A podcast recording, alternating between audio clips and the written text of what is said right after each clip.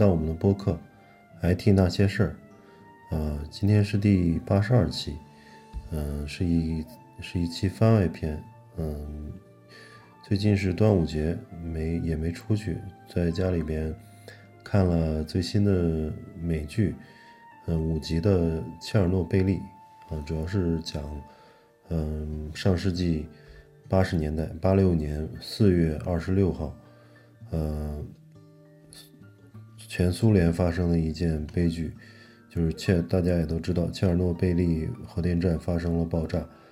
嗯，这个爆炸，嗯，相当，嗯，威力相当大，大概相当于广岛和呃这个核爆的四百倍辐射的量。然后，嗯，前前后后花费的这个经济损失达到两千亿美元。嗯，这里边相当于把那方圆呃上百公里的地方整个都要呃清理、掩埋，然后人员全部疏散，动物全部杀死。嗯，所以是一个非常非常大的一个悲剧吧。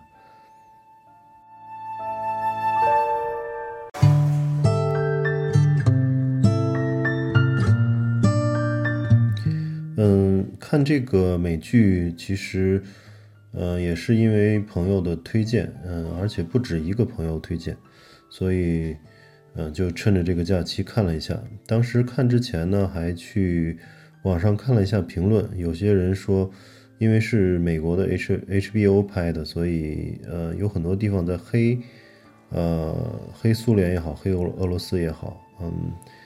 但是其实看过以后，我觉得真的没什么黑的地方，呃，就唯一可能不太好的地方就是当时的政府，呃，当时的政府是戈尔巴乔夫政府嘛，呃，还是在一事件刚开始的时候，还是想隐瞒消息，然后呃没有及时的撤离，然后当时的这种信息采用一种不公开的这种态度。这可能是最大的一个错误，呃，但是从整个的这个呃清理呀，还有这个去，嗯呃这个善后的事情，我觉得做的在至少在美剧这这这五集美剧里边做的还是不错的，就是整个无论是消防员啊，还有这个后来去。呃，挖隧道的这些煤矿工人啊，包括后来这个很有良心的一帮科学家啊，还原事实真相，然后去呃改进其他核电站的这种设计，其实都还是呃很正能量的，应该说是。也就是说，嗯，真正可能从政府的角度，嗯嗯，有些在有些事情上，比如说在清理啊，还有一些。动用很多消防员、工工人，还有动用一些部队呀，还有开着直升机在上面去往下呃去撒那些呃灭火的这个呃材料，都其实非常危险。其实去的人呢，很多也这都知道自己可能去了以后会被这个呃远远超过人体能承受的这个辐射。那么肯定会影响寿命，或者后面会得各种各样的病。嗯，但是呢，其嗯，就是大部分人还是没有没有退缩的，就是说，呃，都都愿意站出来，因为当时没有太好的办法了。嗯，我觉得无论政府，或者是说当时的这个，呃，当时在剧里面演的，就是说。有有一些当兵的拿着枪压着这些工人去，但是其实，嗯，这些工人也不是说被武力去胁迫去干这件事情，啊，更多的还是觉得国家危难吧。大家当时因为苏联还没有解体，嗯，这里面也也说了，就很多人的口号还是这个，I I served I served Soviet Union 嘛，就是我为苏维埃这个苏联服务，对。所以当时还是有信仰的，应该说是。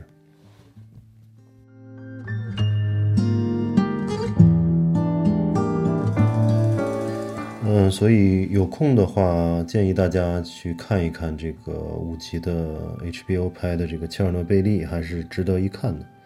嗯，然后同时我想呃聊聊到就是，嗯，有一个白俄罗斯的这个作家啊，也是得过诺贝尔文学奖的这个阿里克谢耶维奇，其其中有一本写了一本书嘛，就叫。也是这个讲切尔诺贝利的事情，他就采访了无数个，呃，亲历切尔诺贝利这个核爆炸的人，呃，然后去从他们的口中转述，呃，整个事情。所以说这这本书也非常有意思，就是从各个方面，有医生、护士、消防员、科学家，还有一些党的、政府的领导啊。还有一些呃，这个原子能机构的一些研究所的一些人啊，啊，等等等等啊，从这些人嗯的角度去看这件事嘛。然后这本书叫《来自切尔诺贝利的声音》，嗯，副标题叫“我不知道该说什么，关于死亡还是爱情”。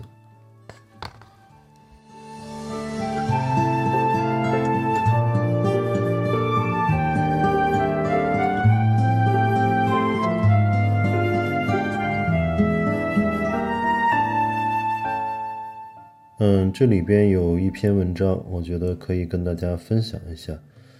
嗯，它的标题叫《我们不知道的事儿：死亡能有多美》。呃，这个这篇文章是从呃，嗯，当时那个切尔诺贝利核电站所在的这个小小镇吧，叫皮利亚特，皮利亚特，嗯。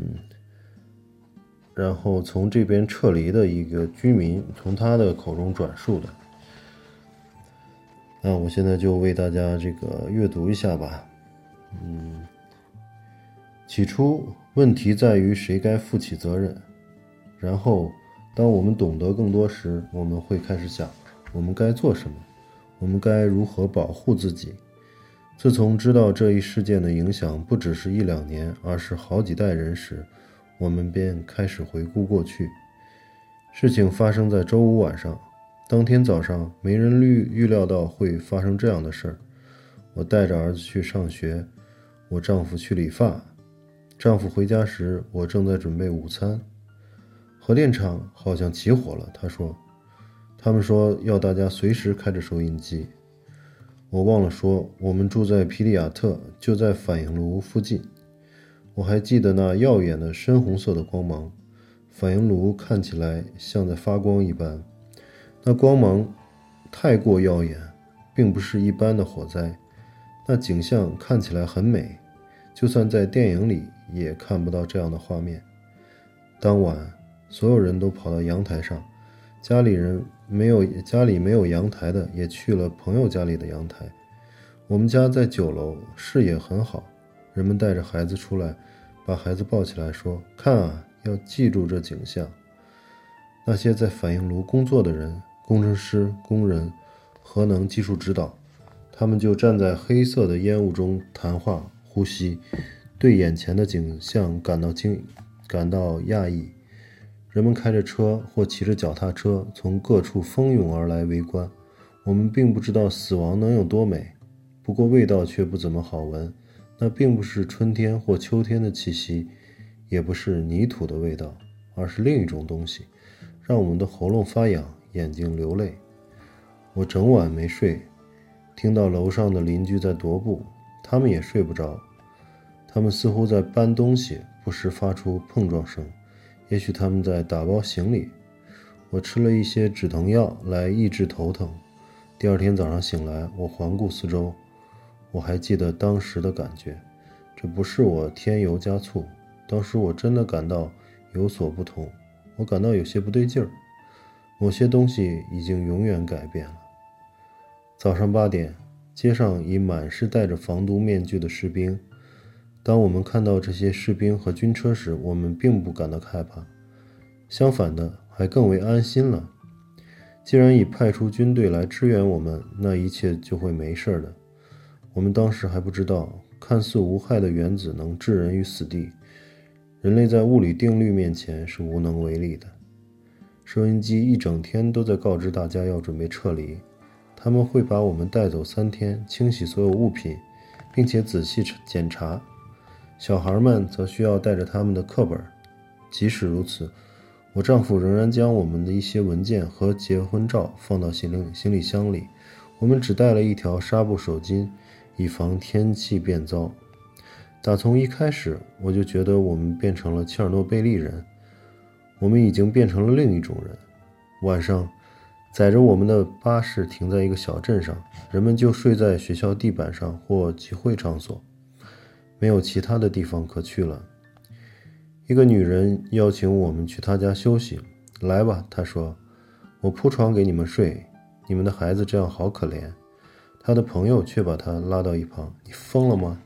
他们都被污染了。”我们在莫吉廖夫停留时，我的孩子开始去上学。他第一天从学校回来时满脸泪水。他们要他坐在一个女孩旁边。那女孩却不愿意，说她有辐射。我的孩子读四年级，他是班上唯一从切尔诺贝利来的，其他孩子惧怕他，他们都都叫他亮晶晶。他的童年就这样提早结束了。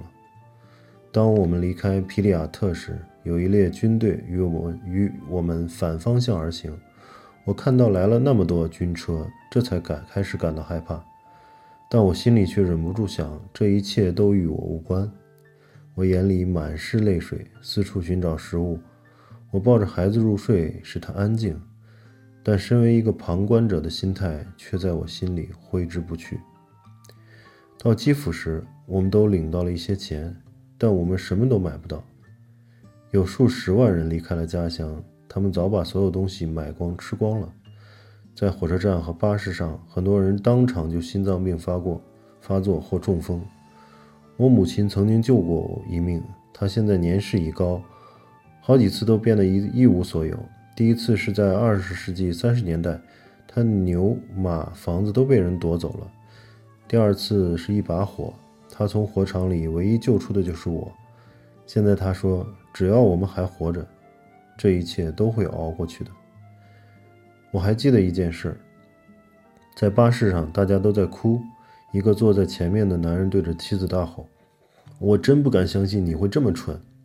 其他人都带了该带的东西，而我们却只带了这些三公三三升的空罐子。”那位妻子说：“既然要搭巴士，不如顺道带一些空罐子给住在途中的母亲。”他们的座位旁边摆着装着满满的大袋子，一路上我们不时被这些袋子给绊倒，他们就带着这些空罐子来到了基辅。现在我参加了教堂的唱诗班，我开始读经，上教堂。只有在这里，能听到人们谈论永恒的生命。这样的言语可以安抚人心，你会很渴望听到这样的话语，这是在其他地方听不到的。我时常想着，能在皮利亚特的阳光下和我儿子一同骑马。那里现在是一座空城了，但我们仍。呃，仍骑着马欣赏着玫瑰。皮利亚特有很多种玫瑰，有一大片一大片的玫瑰。我还年轻，我的孩子还很年幼，我深爱着他。在我的梦想里，我已经忘却了一切的恐惧，从头到尾，我都只是一个旁观者。维格夫斯卡娅，从皮利亚特撤离的居民。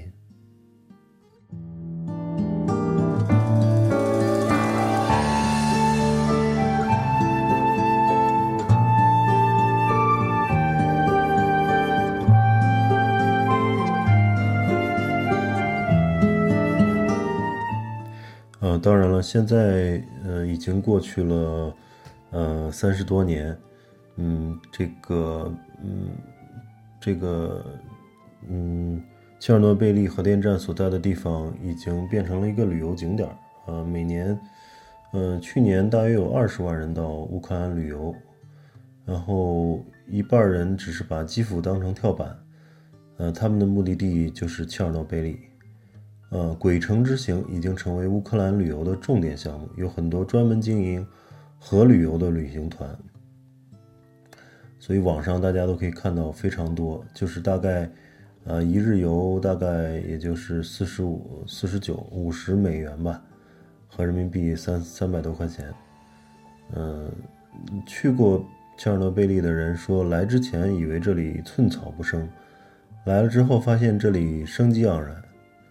嗯，所以有机会的话可以去看一看。嗯，是是这个。切尔诺贝利核电站距乌克兰首都基辅是一百三十公里，大概两小时车程。嗯，现在的基辅已经恢复了往日的平静，走在街上你会发现和别的城市没有什么不同。年轻的男女们时尚靓丽。第聂伯河从城中穿过，静静流淌的河水清澈见底。嗯，从基辅坐上火车向北进行进一个多小时，就来到了切尔诺贝利的禁区周围。嗯，从这里开始到切尔诺贝利核电站三十公里范围画一个圈。科学家说，从一九八六年算起，八百年内这里都不适合人居住。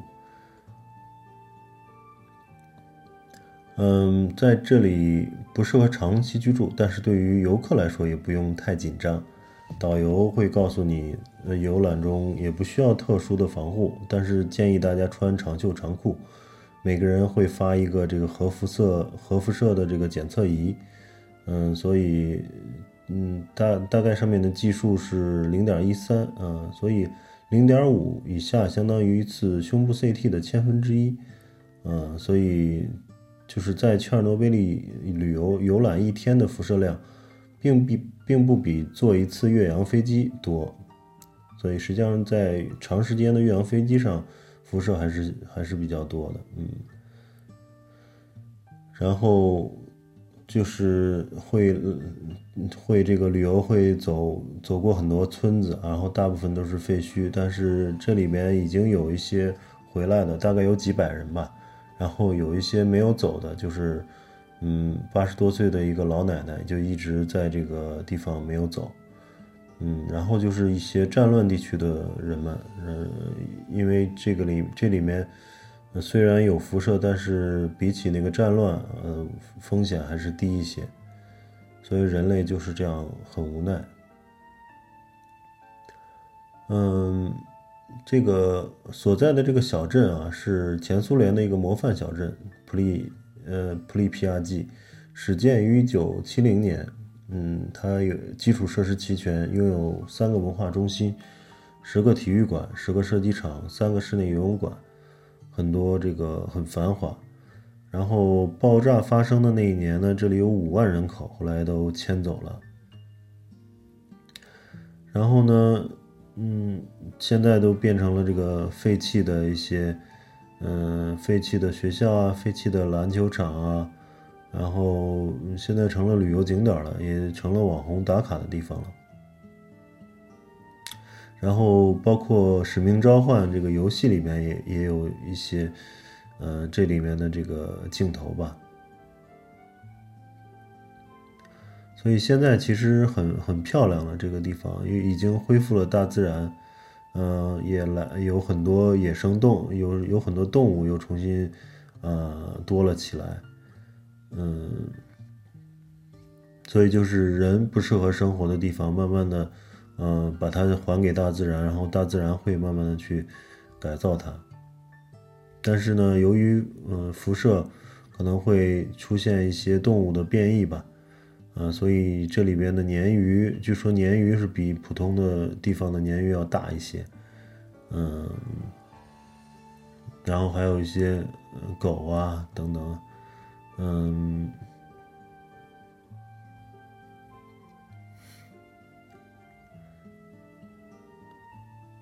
然后有非常多的这个动物。二零一六年，切尔诺贝利周围三十公里的禁区。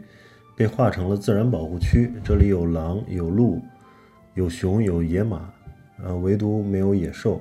嗯，大自然接受了切尔诺贝利，但是人们还没有。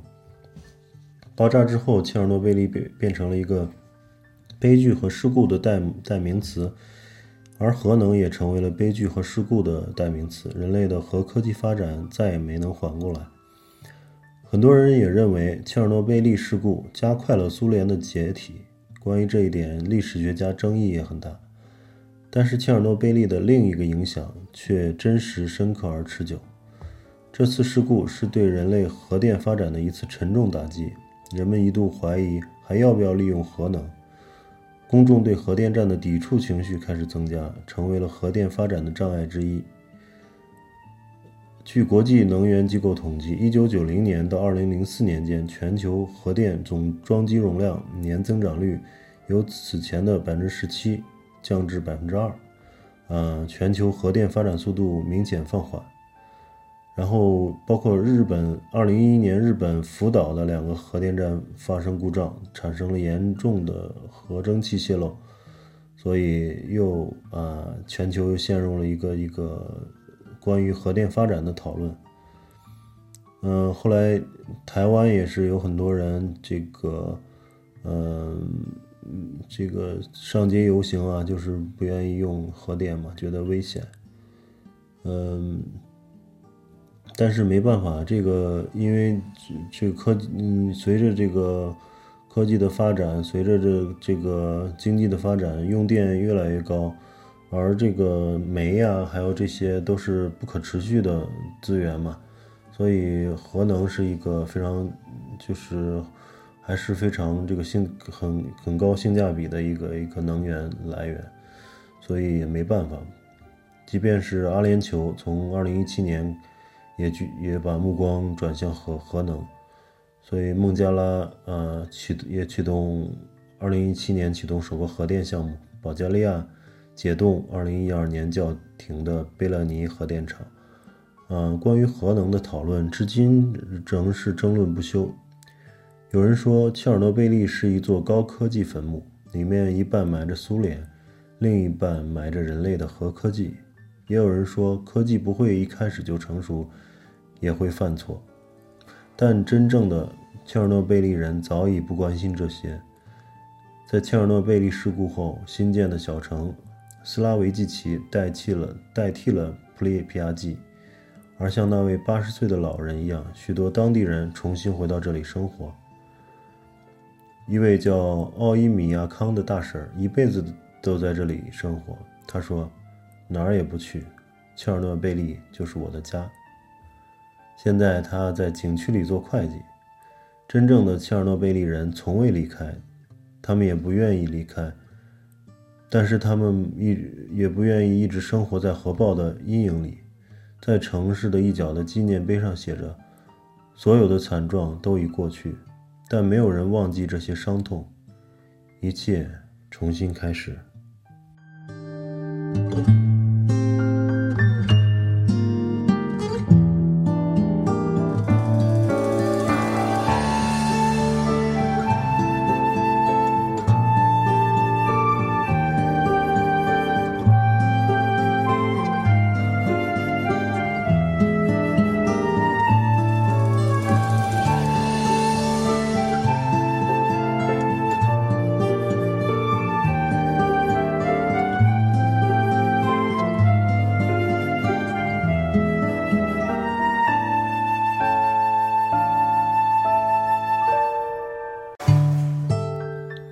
好，那今天就先聊到这儿。嗯，有兴趣的可以关注我们的微信公众号 “IT 那些事儿”。